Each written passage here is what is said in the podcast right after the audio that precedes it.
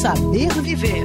Viver. Mude um hábito com a Unimed Rio. Cuidar de você. Esse é o plano. Oi, pessoal que sabe viver. Eu sou a Cléo Guimarães e tenho um amigo que sofre muito com a hiperidrose, o excesso de suor produzido pelo organismo.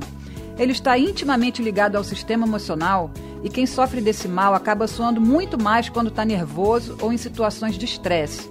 Então, isso acaba trazendo um certo constrangimento e entregando todo um aspecto de fragilidade.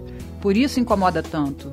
Um exemplo clássico é a mancha de suor sob os braços que aparece nos momentos mais inconvenientes, a famosa pizza. Essa é cruel.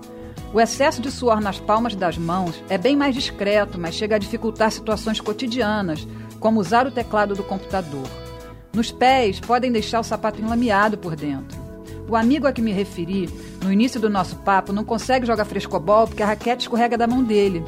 E ainda tem gente que sua muito no corpo todo, vive com a camisa encharcada. Isso não tem a ver só com calor, é nervoso mesmo.